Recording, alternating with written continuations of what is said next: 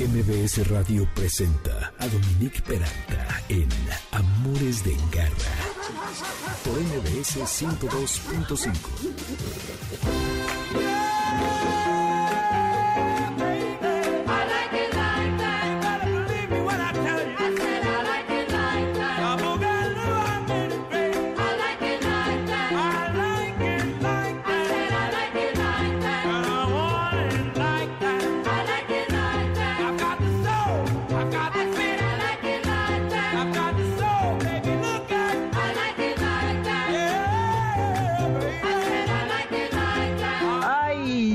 qué cosa más buena, que así siempre la vida, I like it like that. Algunos ya lo deben de haber reconocido por la versión original y otros por la versión de Cardi B, pero la original es esta, es la de Peter Rodríguez, que es un músico de Puerto Rico que estuvo en la explosión del bungalú, del bugalú, perdón, no bungalú, que es esta mezcla del rhythm and blues con el soul y con los ritmos latinos, que en los 50 fue tan famoso y que con esta canción se vuelve famosísimo es una maravilla y en un sábado como hoy, ¿qué más para iniciar este programa? Así que bienvenidos al único programa que es todo perro y todo gato siempre o casi siempre.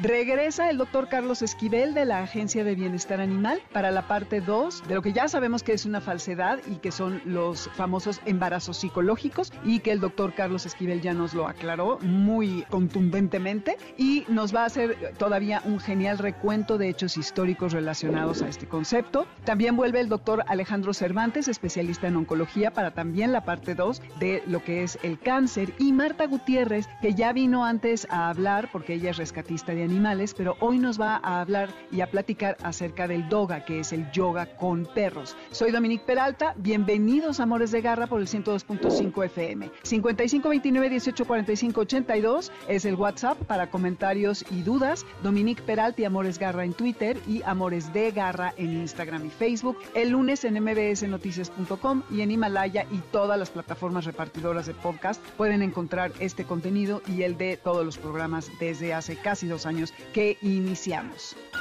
Radar de Garra. Pues ya se acordarán que la semana pasada quedamos con el doctor Carlos Esquivel que haríamos la parte 2 de esto que era el recuento de lo que es el supuesto embarazo psicológico, que como les decía es una total mentira. El doctor Esquivel es académico de la Facultad de Medicina Veterinaria y Zootecnia de la UNAM, también ha sido consejero de la PAOT y es también y evaluador del Consejo Nacional de Educación Veterinaria y ahora es titular de la Agencia de Atención Animal, que es un organismo de observación, evaluación y control adscrito a la Secretaría del Medio Ambiente. Mi querido Carlos, bienvenido otra vez, qué gusto tenerte. Dominique, el gusto es mío, como siempre es un placer platicar contigo y, pues obviamente con la, audiencia, qué, qué rico tema, ¿no? Hablar de animales y en sabadito, pues qué mejor. Muchas gracias. Mejor, exacto. Oye, y antes, porque luego nos vamos a picar con todo lo que nos vas a platicar, quiero que me cuentes acerca del registro único para los animales, porque si no nos vamos a,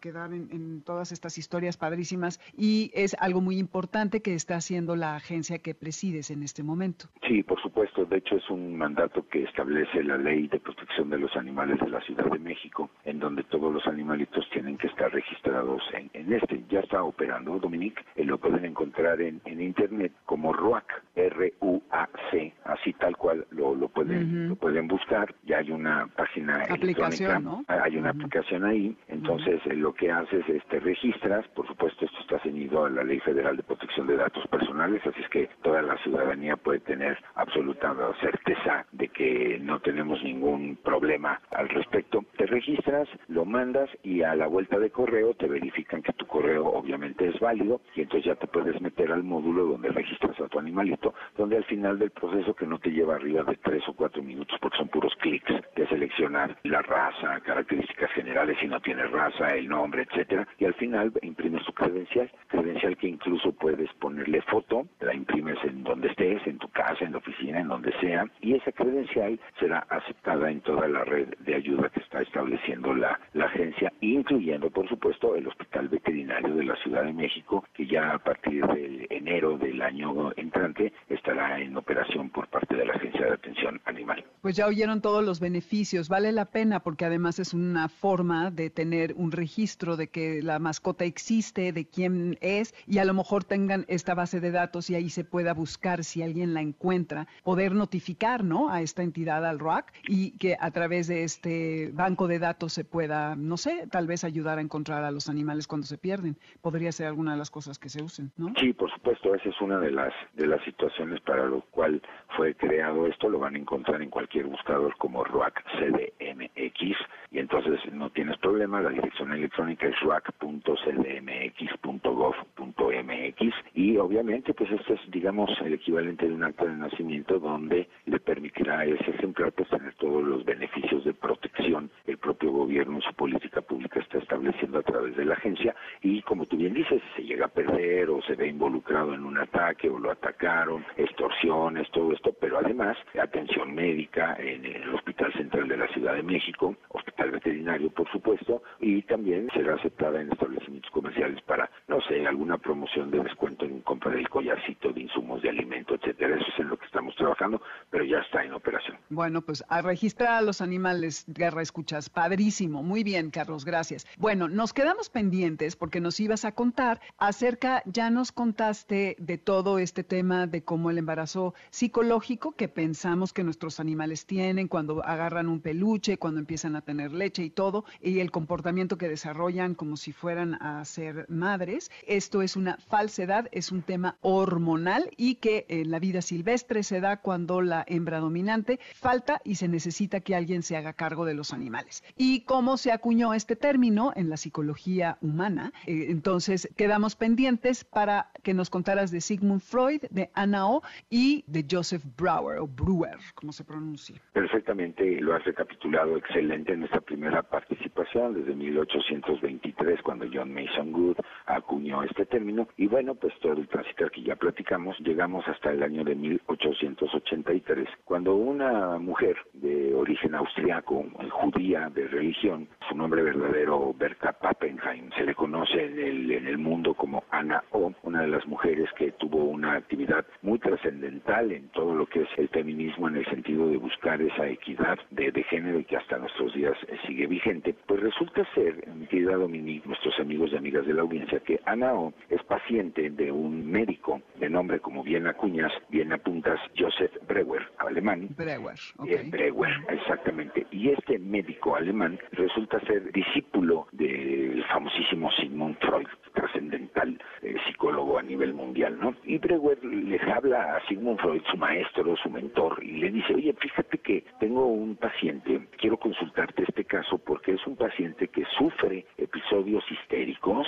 pero me tiene muy desconcertado porque además presenta síntomas muy claros de una situación de embarazo sin estar embarazada. O sea, médicamente, pues, obviamente Breuer siendo médico, no Sí. está embarazada, pero tiene síntomas de este embarazo, ya había los antecedentes. Fíjate nada más, 60 años antes de lo que hizo John Mason en Good, de esto de la pseudociesis, que ya platicamos anteriormente, ¿qué hago? Entonces Freud le entra al caso, lo empieza a asesorar y entonces es cuando se acuñan dos términos maravillosos que todos hemos oído, pero que a veces no entendemos muy bien su significado, que es el término catarsis y el término alexitemia. ¿Qué significa la alexitemia? La alexitemia es la incapacidad que tenemos todos los seres humanos de manifestar o de expresar nuestras emociones ya sean buenas o malas, y por lo tanto la terapéutica de la conducta es precisamente la catarsis. Cuando tú te sientes en un ambiente agradable, en un entorno, en actividades agradables,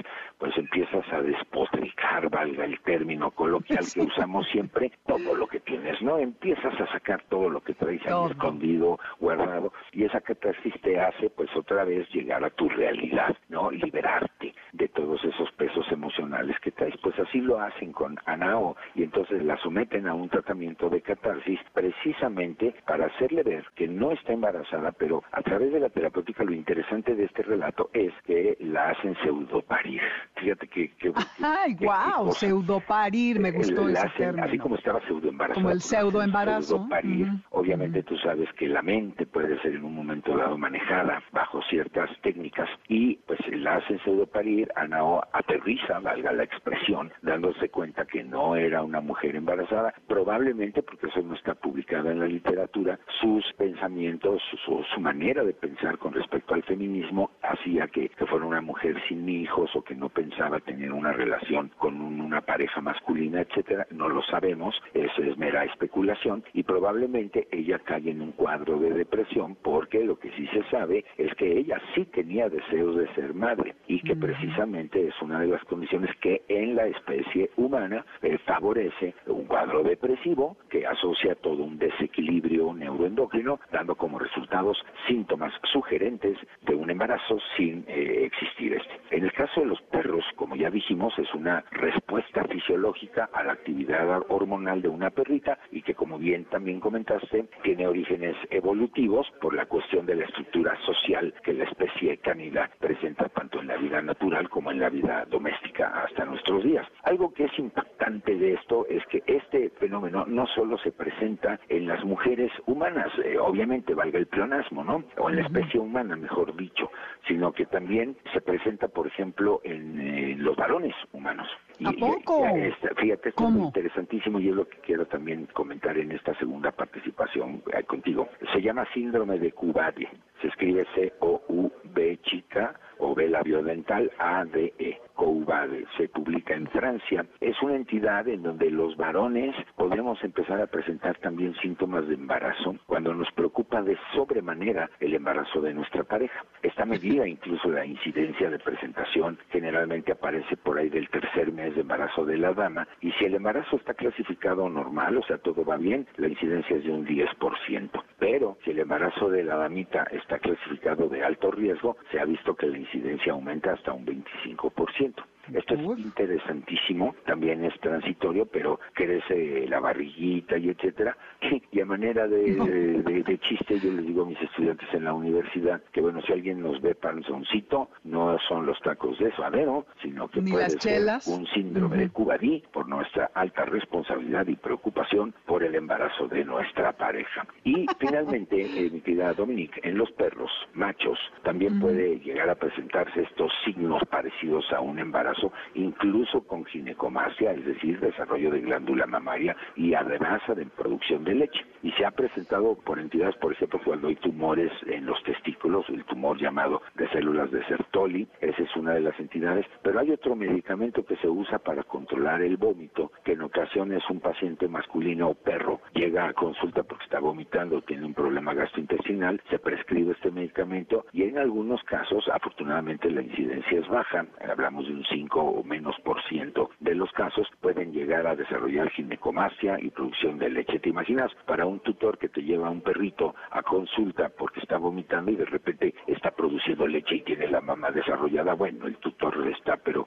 te quiere matar, ¿no? Pero hay que explicarle que puede ser una consecuencia de este tipo de medicamentos. Incluso estos medicamentos se utilizan en aquellas hembritas que no producen leche y que tienen que amamantar. Hay alternativa médica para tratarlo. ¿No te parece verdaderamente apasionante? No, increíble, me encanta. De, nunca pensé que fuera a ser tan vasto el tema y que tuviera tanto hilo conductor, ¿no? A lo largo de la historia y cómo al final acabamos proyectándolo, ¿no? En nuestros animales, lo cual es increíble. Y fíjate que estaba platicando con mi sobrina que tiene una perrita que se llama Nala, que rescató, que ya está esterilizada y a la cual se le están inflamando las tetillas. Parece que le quedó como un mini pedazo de ovario y ahora la van a hacer un ultrasonido. Sí, para quitarle eso. Entonces me acordé lo que habías dicho que hay que esterilizarlas. Justo le dije, oye el programa de la semana pasada para que veas lo que comenta Carlos y pues bueno, que también la gente sepa que es probable que esto pase aunque estén esterilizadas si no quedaron bien operadas, ¿no? Entonces, aquí aquí vale la pena hacer una precisión eh, muy puntual.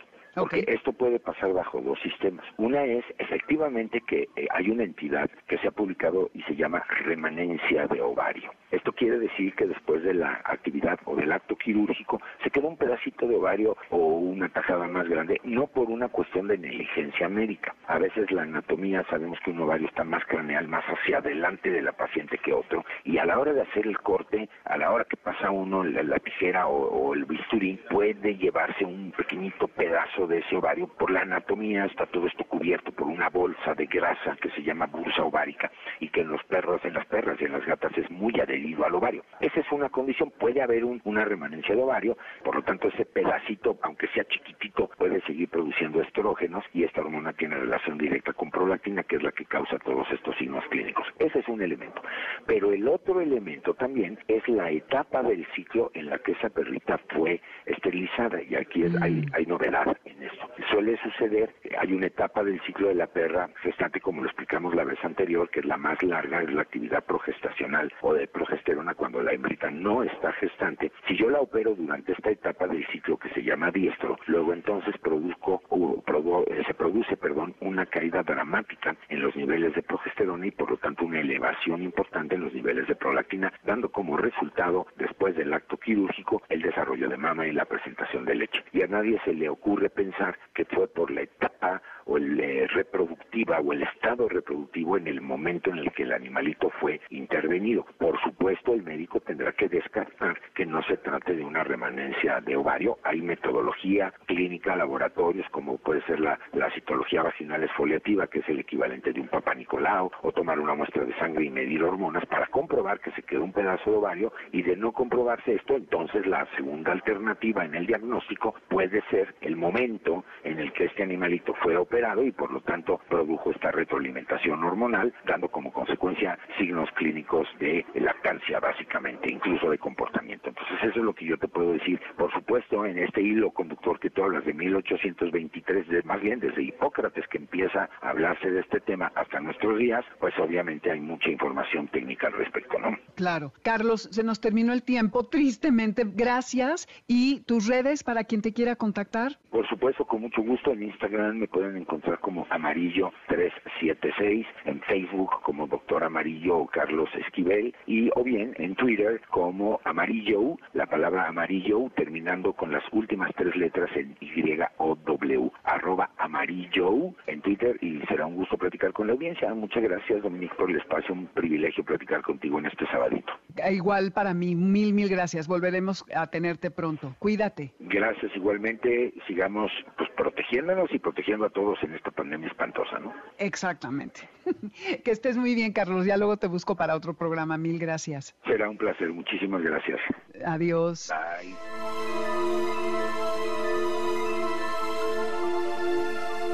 Y miren esta salida tranquila de Camille Saint-Saëns, el carnaval de los animales, específicamente la parte del acuario. Vayan por algo de tomar y regresen a Amores de Garra. Volvemos.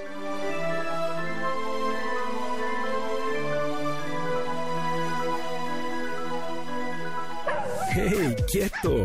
Quédate con nosotros. En un momento regresamos. Estás escuchando Amores de Garra en MBS 102.5.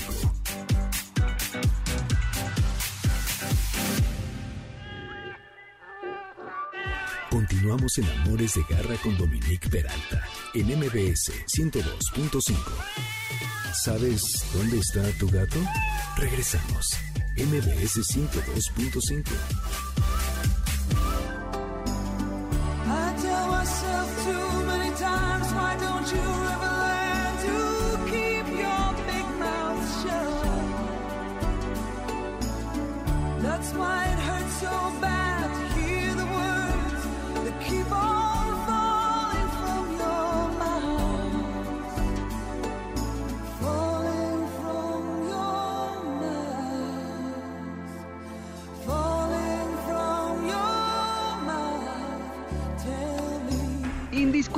Este es un clásico eh, de los 80-90 de Eurythmics y con el título de la canción, que es Why, pues retomamos un poco de lo que hablamos con el doctor Carlos Esquivel hace rato, de los pseudoembarazos y tantas cosas que nos cuestionamos en la vida. Soy Dominique Peralta y esto es Amores de Garra por el 102.5 FM. En Spotify está la lista con la música, van a Dominique Peralta y buscan la lista que se llama Amores de Garra, obviamente, y ahí van a encontrar toda la música, hay muchísima ya desde que empecé el programa. El WhatsApp para que nos escriban para cualquier duda o comentario es el 5529 184582, redes arroba Dominique Peralt en Twitter y Amores Garra o Amores de Garra en Instagram y Facebook. En mbsnoticias.com el lunes tienen el podcast del programa de este sábado y de todos los anteriores para que puedan ustedes escuchar. Uf, la cantidad de contenido valiosísimo que tenemos, ¿eh? Si tienen animales, de veras vale la pena que le echen un ojito porque tenemos cosas increíbles. Pero mientras tanto, vamos con otros temas. Garra Tips. Hace un tiempo estaba en un restaurante y veo a un perro con un chaleco que decía perro de apoyo en inglés y le pregunto a la chava, ay, ¿rescataste a este animal? Y ella me dijo, no, él me rescató a mí. Bueno, se me hizo nudo la garganta, ¿qué les puedo decir? Así es como conocí a Marta Gutiérrez, quien es mi súper invitada estelar del día de hoy y con quien voy a platicar del doga, que es la yoga para perros. Pero antes les cuento que Marta es terapeuta holística, activista de derechos humanos y animales, músico y maestra certificada de yoga y tantra. Actualmente dedica parte de su práctica a la creación de asociaciones para rescate de animales abandonados y maltratados, en específico su nueva asociación que se llama Dog Love. ¿Es correcto, mi querida Marta? Adopta Love. Adopta Love, ay Dios mío, Adopta Love. Ok, exacto. Bienvenida. Amor y animales. Eso, amor y animales, Dog Love. Oye, bueno, además de que tú tienes una práctica increíble de, yoga, Marta. Ahora que se está llevando a, los perros, lo cual llama mucho la atención, no sé, seguramente has visto ese video que circuló hace un rato de un, un italiano que está con su perro haciendo una serie de posturas con el animalito, creo que es un chihuahua, ahí tengo el video, ahorita lo voy a poner. Lo máximo. Y entonces ves eso y dices, bueno, al final es todo un juego, ¿no? Para eh, con los perros. ¿Cómo es esto de, del doga, de la yoga para perros. Sí, de hecho, bueno, el yoga empezó en Estados Unidos. Hay quienes dicen que en 2001, hay quienes dicen que en 2003. Hay varias historias de quién empezó, pero la idea vino de esta necesidad de hacer tu práctica de yoga para relajarte, sobre todo en ciudades como Nueva York, México, que estamos todo el día bastante histéricos. Y mucha gente decía es que no me relajo porque realmente pues no me siento bien de que está mi perro en casa solo. Yo aquí estoy haciendo mi práctica de meditación, pero sé que mi perro está ansioso en casa esperándome. Entonces cada vez más estamos viviendo con nuestros animales como un miembro más de la familia, ya no es la mascota, ya es tu hijo. Entonces la necesidad que se vio en Estados Unidos es que la gente quería pasar más tiempo y sobre todo este tiempo importante con sus animales. Y de ahí pues surgió esta idea que bueno, en Estados Unidos hay yoga desnudo y yoga de todo, ¿no? Para todo. Sí, todo, todo. Y, para todos y bueno, Sí, sí, exacto, cosas que cada quien. Pero también empezaron a circular varios videos como este que mencionas del chihuahueño. Hay también una chica que tiene un pastor australiano súper bien entrenado, que es más como de entrenamiento de show y el perro está haciendo una serie de yoga junto con la chica. Realmente ah, ese nos lo mandas, ¿no? perros, sí, también ahí este son diferentes disciplinas. Uno es como enseñarle una rutina al perro y que la haga, pero yoga con perros o doga es más como una práctica, más que esperar que el perro haga la práctica contigo o haga la misma serie de yoga que estás haciendo tú, porque eso tendrías que entrenarlo y es más como una rutina de entrenamiento como cualquier otra de agility o otras disciplinas que se hacen con ellos, pero realmente la práctica de yoga con perro es, es una práctica más enfocada a un vínculo, a crear un vínculo, un acercamiento con tu perro. También mucha gente ha ido a clases de yoga como de, oye, pero es que no, no siento que me estiré tanto, ¿no? justamente la idea es que el enfoque salga de ti y de tu práctica contigo y se vuelva este enfoque en nosotros, en tú con tu animal. Es maravilloso con animales que tienen ansiedad de separación, por ejemplo, con viejitos. Yo que tengo una perra, mi perra Lea, que es la que inspiró Adopta Love y todo lo que estoy haciendo, pues ya es grande, ya tiene problemas de, de artritis y pues también empezó un poco en mí la idea de hacer yoga, pues uno porque tengo 25 años dando clases de yoga y ahora toda mi práctica, mi práctica espiritual está enfocada en animales. Yo estoy convencida que mis maestros espirituales, sin quitarle el crédito a tantos maestros maravillosos de los que aprendí yoga y tantra, pero mis reales maestros espirituales son los animales. Son quienes nos enseñan a estar en el presente, a perdonar. Rescatamos animales de situaciones de maltrato impactantes y ellos lo superan, lo perdonan y realmente creo que ellos son quienes nos están enseñando. Entonces, a través de esta búsqueda de cómo ayudar a Lea tengo una fisioterapeuta de animales maravillosa, yo creo que es de las mejores cosas que me han pasado en los últimos años, de Cire Sandoval, una gran, gran, gran fisioterapeuta veterinaria. Y con ella empezamos a desarrollar cómo integrar en mi práctica de yoga, tener a Lea junto y hacerle masajes y hacerle los ejercicios que ella necesitaba para poder mover el cuerpo. Y bueno, pasó de ser una perra que le costaba mucho trabajo levantarse a ahora ser la peor lata del cachorro, porque ya tiene una increíble.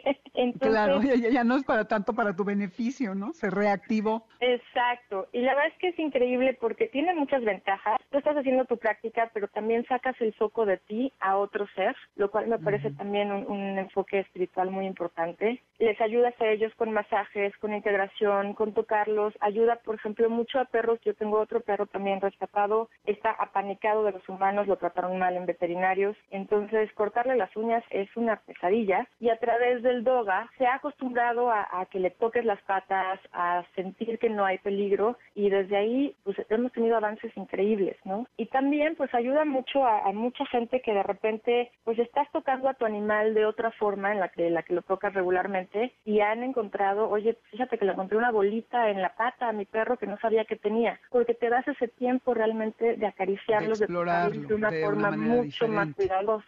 Sí, sí, lo exploras diferente, ok. Y también para temas con perros ansiosos o con perros hiperactivos, podemos introducir la práctica con aceites esenciales que también son increíbles para tratar diferentes afecciones, tanto físicas como conductuales en los animales. Y con esta práctica con los aceites hemos tenido también avances padrísimos. Oye, Marta, y por ejemplo, yo hago yoga y no es de que me voy a poner a hacer pon los saludos al sol y ya voy a poner al perro y voy a esperar que el perro se ponga a hacerlos. Hay una manera de entrenarlo, ¿no? Lo que decía al principio, que esto de alguna forma es un juego, es una forma fantástica de eh, exacerbar ese vínculo con tu perro, especialmente cuando se hacen estas posturas asistidas, en donde lo, puedes hacerlas junto, ¿no? Con tu perro como tu compañero, y esto aprende, hace que el animal aprenda a confiar en ti y que se fortalezca la, la relación. Entonces, esto da un gran potencial para que haya corrección en algunas partes de su comportamiento, lo puede, como tú dices bien, relajar. Pero yo sí quiero empezar, ¿cómo le hago? ¿Qué hago? Ahorita no estamos haciendo clases presenciales por la situación del virus, pero vamos a empezar a dar clases por video y pues también buscar videos en internet es una buena forma. Definitivamente es lo primero es no esperar que vas a hacer tu práctica de tus 108 saludos al sol y tu perro te va a seguir. No, eh, claro. De hecho, al principio es muy probable que te tire, que te estorbe. Entonces, también te saca un poco de ese enfoque de quiero hacer mi práctica rígida y perfecta que nos llega a pasar en yoga. Hay un momento en que te vuelves muy rígido con tu práctica, muy, muy perfeccionista, muy las cosas tienen que ser así. Y cuando introduces a tu peludo, el peludo es quien te va a ir marcando la pauta a veces, ¿no? En clase, claro que vamos haciendo la clase y depende también de, del temperamento y del tamaño de tu perro. Hace un par de años hicimos una clase grande en el Parque Lincoln en Polanco con en el Blue Camp de Blue Buffalo, todavía estaba la marca aquí en México, hicieron un evento padrísimo y teníamos perros de todos los tamaños, de todos. Entonces estaba Ana Paula Domínguez, que es una gran, gran, gran figura de la yoga en México. Ella iba con su Shih Tzu y yo iba con Lea, que pesa 35 kilos. Entonces, obviamente, pues no es lo mismo hacer una vasana o hacer eh, un arco, ¿no? Un Urbanurasana con un perro chiquito que te lo puedes poner en el abdomen y subir que con un perro grande. Entonces ahí en clase vamos adaptando de si tu perro es muy grande eh, y no tienes el abdomen de acero para ponértelo encima, ponlo a un lado y entonces a la hora que tú levantas el pie le tomas la mano y le estiras. Cuando el perro es chiquito tienes otras formas de ponértelo encima del cuerpo mientras estás haciendo la práctica. Todas las posturas son adaptadas, vas a hacer adaptaciones cuando tienes un peludo contigo. También con gatos lo estamos haciendo. Eh, antes de la pandemia tenía una idea de abrir una academia de yoga donde tuviéramos gatos en el salón y todos esos gatos estuvieran en adopción. Es una idea que tenemos para más adelante, pero vas adaptando tu práctica al animal, lo cual también te ayuda a hacer una práctica mucho más flexible. Al final del día lo que estás haciendo en tu tapete y en tu práctica de yoga es como un laboratorio para lo que vas a hacer en la vida. Esto también te enseña a que cuando sales al mundo, pues vas a encontrar cosas que no es lo que esperabas y planeabas y te enseña a adaptarte. Y los animales realmente, yo he visto cosas increíbles con mis animales y con los animales de, alumnos que dices, wow, o sea, realmente el animal te está llevando ahí. Incluso con Lea, Lea es perro de servicio, perro de terapia. Ella trabajó con niños con autismo junto conmigo. Que es con la que te conocí. Con la que me conociste, exacto. Y ella me di cuenta del trabajo que tenía justamente haciendo yoga con niños con autismo. Y ella mm. sabía perfectamente cómo acercarse, cómo no. Entonces también es una práctica en la que la idea es, no voy a llegar con esta expectativa de hacer mi clase de yoga y que mi perro junto a mí empiece a hacer saludos al sol y, perro al piso. Probablemente lo haga mejor que tú, eso sí. Sin duda, lo hacen diario mil veces. Pero la idea es llegar y hacer una práctica en donde te vas a ir adaptando a tu perro y además vas a ir conociéndolo de otra forma, porque no es este vínculo que tienes en el paseo o en el juego normal. Realmente empiezas a ver partes de tu perro que no conocías y es fantástico. Ah, está increíble. Bueno, nos compartes el video de la chica esta que decías, este, yo voy a subir el del Chihuahua. Entonces, pues ya vieron que es una manera muy divertida de, de, poder vincularte mejor con tu perro. Y pues se nos ha acabado el tiempo, Marta. Ay, pasa tan rápido. Pero antes nada más te quiero preguntar algo muy, muy rápido. Virginia Romero nos pregunta de asociaciones que coloquen perritos de la calle porque tiene a dos hembras desparasitadas, vacunadas y esterilizadas con las que no se puede quedar y las quiere colocar. ¿Qué le sugieres? Desafortunadamente, la mayoría de las asociaciones están saturadas, estamos saturadas. Hay quienes tienen refugios, hay quienes no los tenemos y pagamos pensiones.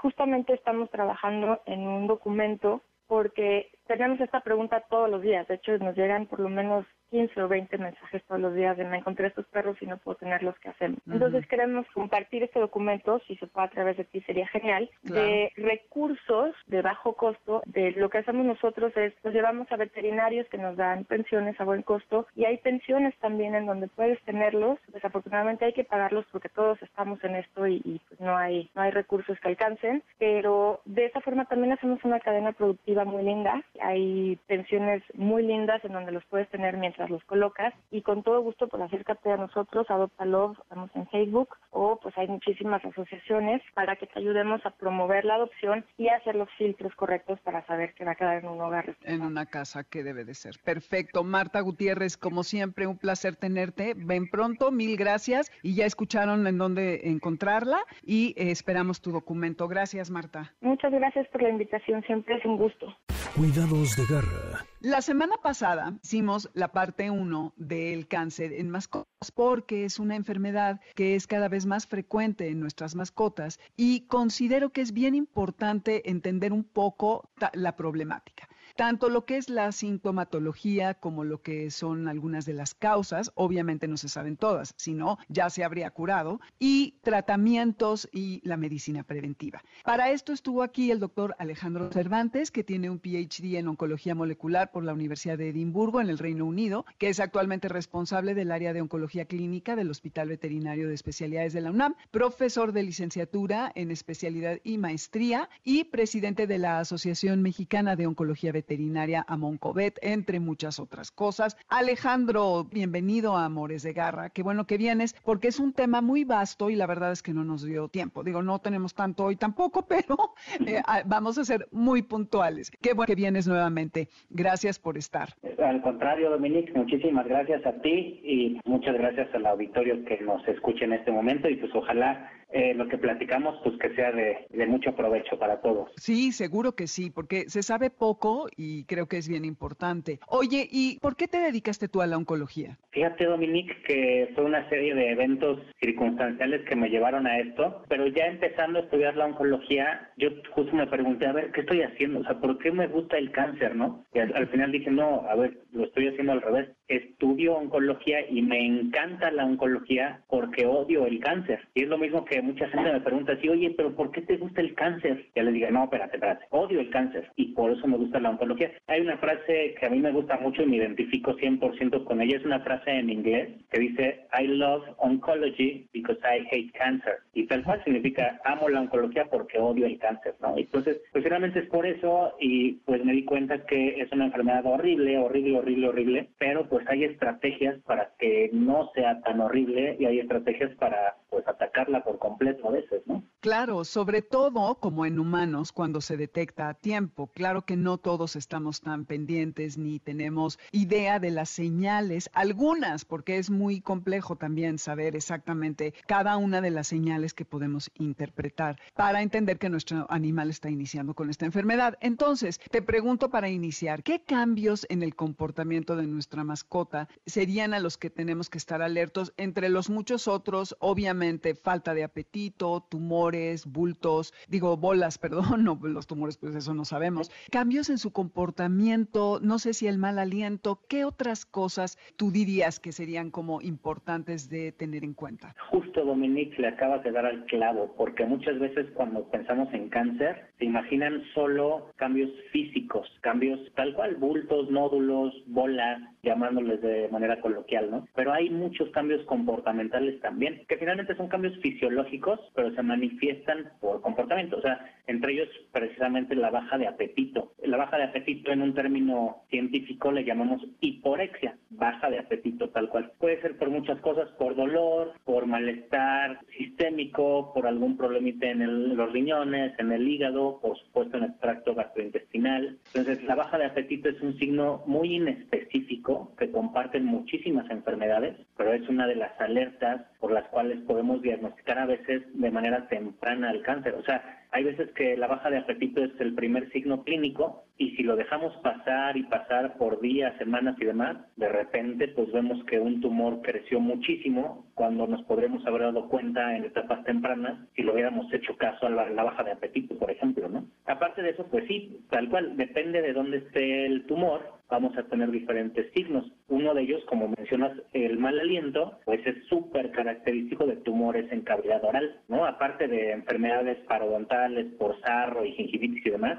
un tumor oral pues va a provocar inflamación, irritación, infecciones orales y por supuesto que vamos a tener un mal aliento, ¿no? Y así, de ahí de, la nariz y boca, si nos vamos de ahí hasta la cola, pues podríamos ir repasando en, en cuatro horas, imagínate, o sea, cada signo clínico diferente dependiendo de dónde esté el tumor. Pero nada más para dar un par de ejemplos muy breves. Si tuviéramos un tumor en tracto gastrointestinal, o sea, desde esófago, estómago, intestino delgado, intestino grueso, recto, ano, o sea, donde sea, podemos tener diarrea, vómito, así muy esporádicos, o ya en palabras mayores, pues diarrea o vómito incluso con sangre, por ejemplo, ¿no? Y con dolor al defecar.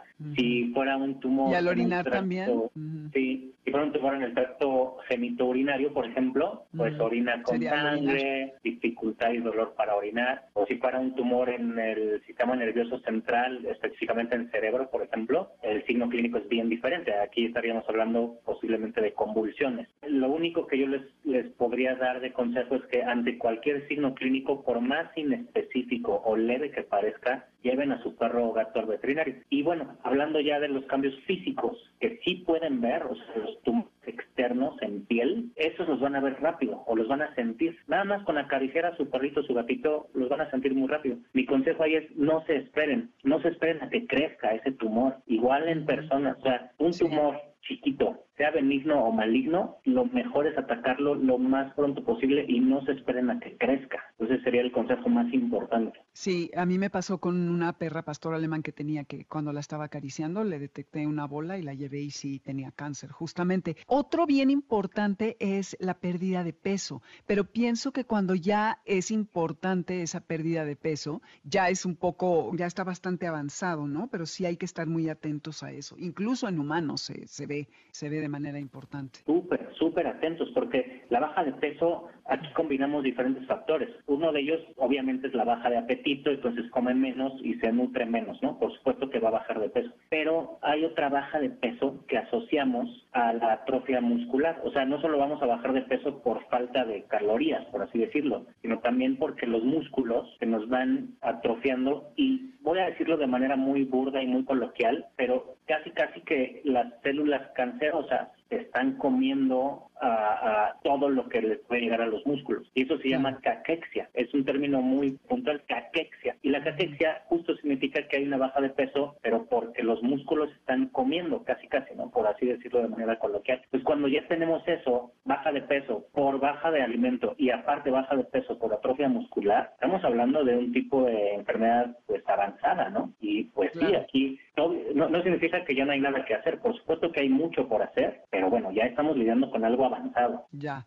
Oye Alejandro, ¿y hay algo, algún componente en el alimento que compramos que ya está fabricado, como los conservadores, que debamos de estar alertas a este componente porque puede ser algo que ocasione cáncer? Sí y no. Eh, voy a tratar de explicarlo de manera sencilla. Por supuesto que casi todo lo que comemos lo que no es orgánico y que no ha crecido en granjas de libre pastoreo, por así llamarlo, casi todo lo que comemos tiene conservadores, porque si no, pues todo lo que tendríamos en la casa se echaría a perder en un día. Muchos de estos conservadores sí podrían ser precursores o detonantes de enfermedades cancerosas y recordamos lo que platicamos la vez pasada y para los que no nos escucharon, pues hay muchísimos detonantes genéticos y medioambientales y microambientales, muchos, muchos, ¿no? Pero también depende del organismo, o sea, del individuo y de sus células de defensa y de sus predisposiciones genéticas, hereditarias y muchísimas cosas. Entonces yo te podría decir, Dominique, que sí, o sea, mientras más conservadores tenga lo que ingerimos, obviamente tenemos más detonantes para producir cáncer, pero si tuviéramos a dos individuos, animales o humanos, se da igual, dos individuos que se enfrenten a la misma cantidad y al mismo tipo de conservadores, a uno puede ser que le dé cáncer y a otro no. Claro, porque nada depende también de,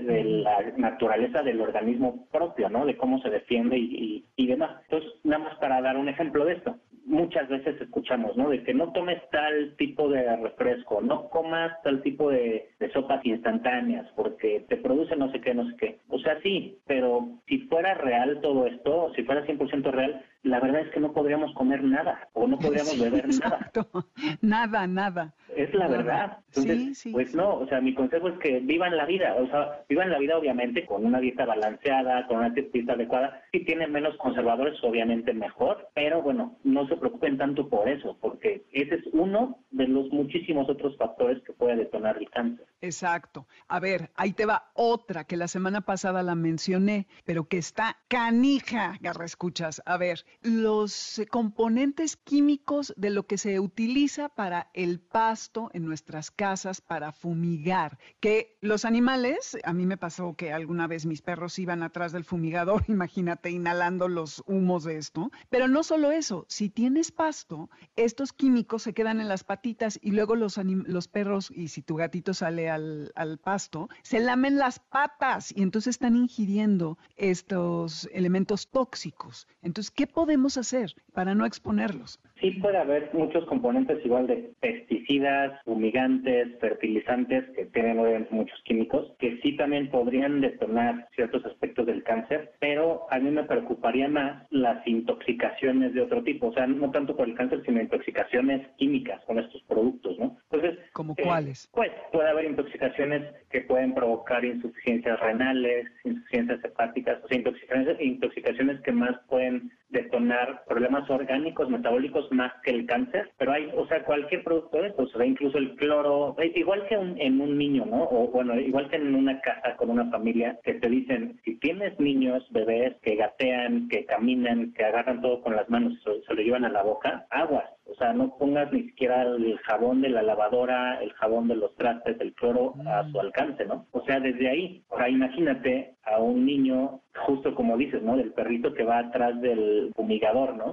Imagínate un niño atrás del fumigador, pues nos da un infarto, ¿no? No, bueno, inhalando todo y agarrando, ¿no? Exacto. Entonces, sí, realmente a mí esa parte no me preocuparía tanto para el cáncer, sino más para intoxicaciones. Y entonces, un consejo nada más es, pues sí, al perrito le encanta meterse al pastito y como dices, los productos que le echaron al pasto, pues obviamente se quedan ahí en el pasto por un buen tiempo, ¿no? Entonces, sí. pues, igual, o sea, dejen al perro correr y retosar y saltar y jugar en el pasto, pero a lo mejor después del pasto, pues sí, a lo mejor en la casa con una toallita húmeda, con agüita y jabón, pues nada más limpiarle las patitas, ¿no? Y aquí es importante porque viene a colación lo del COVID, que... Sí, no con cloro, por favor. Exactamente, porque hay personas que sacan a su perrito a pasear y de regreso le limpian las patitas con el cloro, ¿no? Pues aguas, porque eso también les puede irritar y también se van a lamer el cloro al final, ¿no? Así es. De hecho, hasta hay unas toallitas que vienen ya mojadas con una solución de cloro, eso es lo peor. Agüita y jabón, lo más neutro posible, ¿no? Oye, Alejandro, y en tu experiencia en México, ¿cuál dirías si es que lo hay, que es, el cáncer más frecuente y si tiene que ver el sexo del animal, si es hembra o es macho, si es gato o perro? ¿Cuáles serían los más frecuentes? Por supuesto que sí. No tenemos todavía un, a lo mejor muchísimos artículos estadísticos de incidencia de cáncer en México, pero por supuesto que sí ya hay algunos estudios. Y sin duda, uno de los más comunes es el cáncer de mama. Y obviamente se puede dar en machos, por supuesto, pero mil veces más en hembras, ¿no? Por supuesto. Igual que en del humano, ¿no? Y el cáncer de mama, imagínate, Dominique, que en una perra, de todos los tumores que pudiera llegar a tener la perra, tumores de cualquier lado, ¿eh? de piel, de cerebro, de hígado, de páncreas, de todo, todo, todo, el 50% de todos esos tumores van a ser tumores mamarios. Y de esos tumores mamarios, el 50% van a ser malignos. Entonces, Híjole, la incidencia del cáncer mamario en perras en México es enorme. Y digo en México, pero también refiriéndome a países como México, países en vías de desarrollo, como la mayoría de Latinoamérica, ¿no? Y esto es importante entenderlo. ¿Por qué? Qué raro. porque el tumor de mama se da muchísimo más en perras le llamamos perras enteras, que significa que no han sido esterilizadas. Ah. Y en cambio, en países más desarrollados, llámese Estados Unidos, Canadá, Australia y muchos de Europa, Alemania, Francia, Italia, todos esos, generalmente la cultura de esterilización de las mascotas a temprana edad es muchísimo mayor que en nuestros países. Y como el tumor de mama es súper influenciado por hormonas eh, de carácter sexual, por eso al esterilizarlas desde chiquititas se disminuye la incidencia enorme. Yo le voy a dar un número, un dato estadístico bien importante. Fíjate, Dominic, si la hembra se esteriliza antes del primer ciclo, imagínense el primer ciclo que le llamamos el primer celo, por así El primer celo, sí. Eh, en una perra mediana, 100% regular, su primer celo llega como a los seis meses de edad, más o menos, ¿eh? o sea, un poquito más, un poquito menos. Sí. Si se esteriliza antes de ese primer celo, el riesgo de que esa perra tenga tumores mamarios es de menos del 0.5%. Es muy bajo. Ándale, bien importante el número. Ok, y si la dejas que tenga su primer celo. 0.5% si se menos 0.5. Okay. Ahora, si dejas pasar celos y por ahí, aún operada, pero si la operas después del tercer o cuarto celo, Imagínate, del menos del 0.5% subió al 25%. Ya quítale el punto. Es extremo. no, está tremendo. Es extremo. Entonces, sin duda es de los más comunes en México. Mi consejo para ese es que esterilicen a su perrita. Si no va a ser una perra que se dedica a la reproducción, que es una perra 100% de compañía, la verdad es que vale mucho más la pena esterilizarla desde, chiquita. Y brevemente, nada más para decirte los otros tipos de tumores súper comunes en México, hay uno que se llama, bueno, que las siglas son TBT, así T de Tito, B de vaca, T de TBT, y las siglas significan tumor venéreo transmisible. Y obviamente también se transmite por contacto sexual, esa es la, presentación más, la clásica, digamos, y obviamente también, si los perritos, perritas estuvieran esterilizados, este tumor prácticamente no existiría. Por ejemplo, en uno de nuestros congresos anteriores de nuestra Asociación Mexicana de Oncología Veterinaria, casi siempre invitamos a ponentes internacionales, ¿no? Entonces invitamos al que fue mi supervisor del doctorado allá en Escocia y en alguna de las charlas que presentó un mexicano sobre el TBT, este cuate David Argyle se llama mi supervisor, me decía, es que no lo puedo creer, porque veía imágenes del tumor de neurotransmisible, dicen, no lo puedo creer, dice, en Escocia yo nunca he visto uno. Claro. Ni uno. Y en México vemos, no te imaginas la cantidad. Sí. Híjole, qué horror. ¿Y esto qué es por los perros callejeros? Sí, generalmente se transmite por perritos, pueden ser perros de casa, pero que se escapan. Ya sabes Claro, que y- con sus y se vueltas cruzan por ahí. escapan, Y por ahí pues encuentran una hembra guapa o una hembra que se escapa y encuentra un macho guapo y bueno, tienen que estar en la hembra de celo y demás, ¿no? Pero pues sí, justo conocen a alguien de la calle y vienen las transmisiones. Y es bien común. Estos dos que te el cáncer de mama y el TBT, pues sí influyen muchísimo la reproducción, ¿no? Bueno, el, el, digamos, el, el ciclo hormonal del perro y la perra. Y hay otros que no dependen de esos, como linfoma, que también es común en humanos, como tumores cutáneos, hay uno bien común que se llama mastocitoma. Entonces yo pondría esos cuatro en primer lugar. Tumores de mama, TBT, linfoma y mastocitoma. Y mastocitoma. Pues con eso nos quedamos, Alejandro. Muchísimas gracias nuevamente. ¿Nos das tus redes para quien te quiera contactar? Claro que sí, muchas gracias Dominique. Mi Facebook y mi Instagram son igualitos, que me pueden buscar como Veterinary Oncology, así como oncología veterinaria en inglés, todo pegado, Veterinary Oncology. Y la semana pasada le mandé saludos a mis alumnos de servicio social y se enojaron mis compañeros de la especialidad, entonces ahora quiero mandarles saludos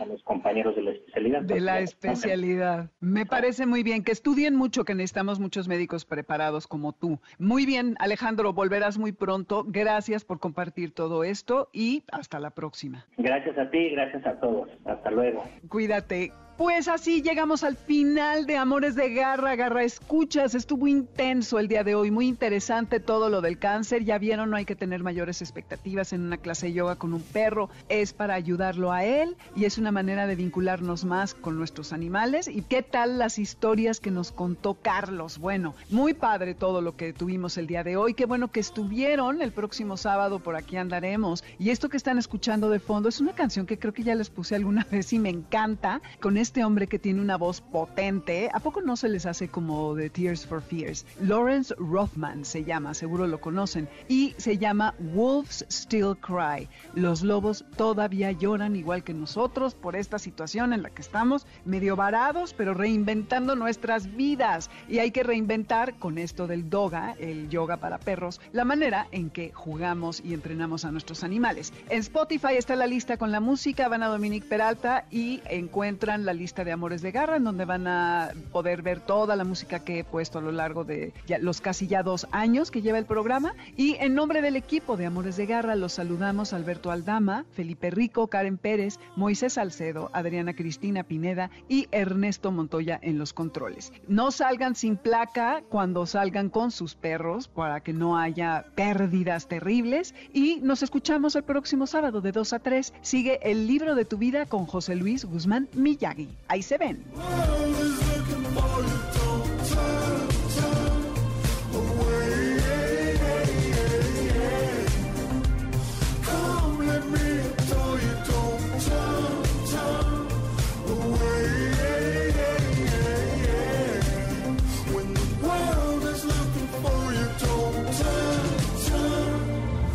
MBS Radio presentó Amores de Garra con Dominique Peralta. Te esperamos el siguiente sábado a las 2 de la tarde por MBS 102.5.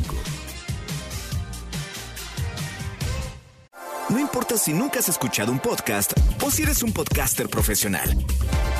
Únete a la comunidad Himalaya. Radio en vivo. Radio en vivo. Contenidos originales y experiencias diseñadas solo para ti. Solo para ti. Himalaya. Descarga gratis la app.